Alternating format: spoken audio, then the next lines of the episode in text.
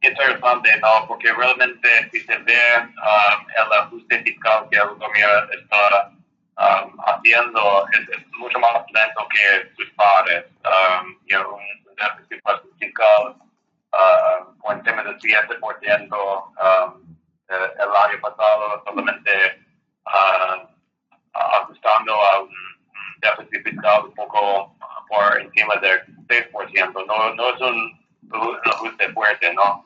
Uh, y claro, uh, va a ayudar con uh, tasas de crecimiento, pero también es, es, un impulso inflacionario tal vez tam, también. Entonces, el gobierno puede tener algún tipo de, ajuste más, más fuerte en el lado fiscal um, o